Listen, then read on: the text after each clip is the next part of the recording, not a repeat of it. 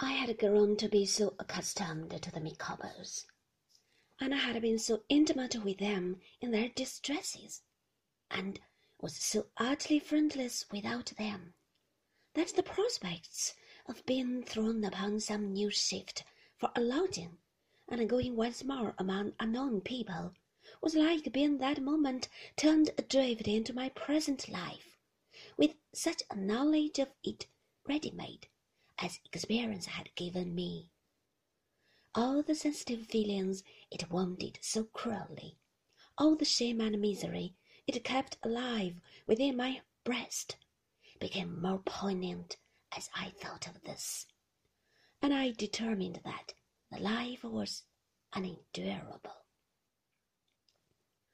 that there was no hope of escape from it, unless the escape was my own act I knew quite well.